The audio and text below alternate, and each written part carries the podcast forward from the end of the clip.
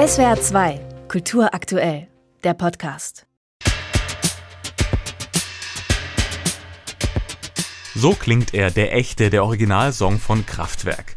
Ähm, Moment. Oder also war es vielleicht doch der hier?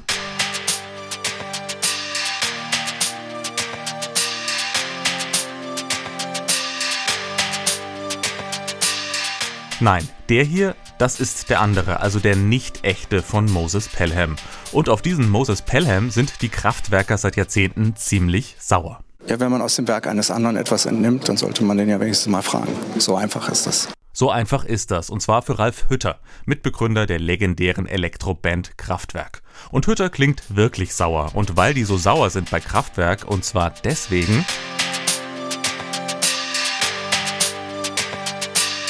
Deswegen gibt es seit über 20 Jahren Streit vor vielen Gerichten. Sampling ist das Stichwort. Das heißt, Musiker nutzen fremde Töne für die eigene Musik. Im Hip-Hop oder im Pop generell wird das oft gemacht. 1997 machte Moses Pelham für einen Sabrina Settler Song das. Und das klingt eben schon sehr nach diesem hier von Kraftwerk. Die Frage ist nur, ist das auch rechtswidrig, dass Moses Pelham sich Tonschnipsel von Kraftwerk, sagen wir mal, ausgeliehen hat, ohne zu fragen? Die deutschen Gerichte inklusive Bundesverfassungsgericht haben lange gesagt, die Kunstfreiheit erlaubt das Sampling, das Ausleihen von Tönen ohne Einverständnis. Doch dann wurde das Europarecht mehrfach geändert und der Europäische Gerichtshof meinte, das Urheberrecht ist wichtiger, Sampling hat Grenzen. In der Folge wurden auch die deutschen Gerichte dann strenger.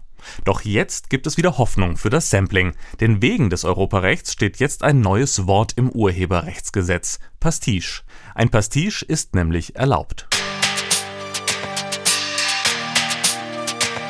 Doch ist das ein Pastiche? Pastiche oder nicht? Mit dieser Frage hat sich das Recht nun vollkommen in der Kunst verheddert. In der Kunst imitiert das Pastiche ein anderes Kunstwerk und zwar so, dass es jeder merkt. Es soll auch jeder merken, denn das Pastiche bewundert sein Vorbild und wird zur Hommage oder es nimmt das Vorbild auf die Schippe und wird zur Parodie.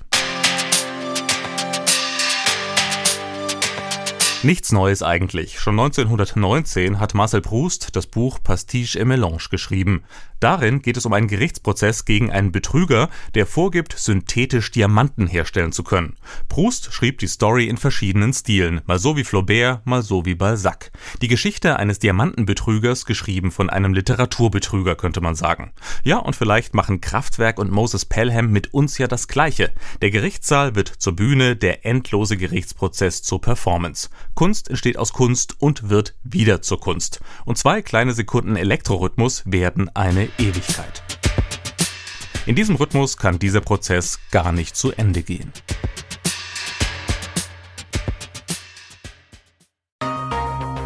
SWR 2 Kultur aktuell. Überall, wo es Podcasts gibt.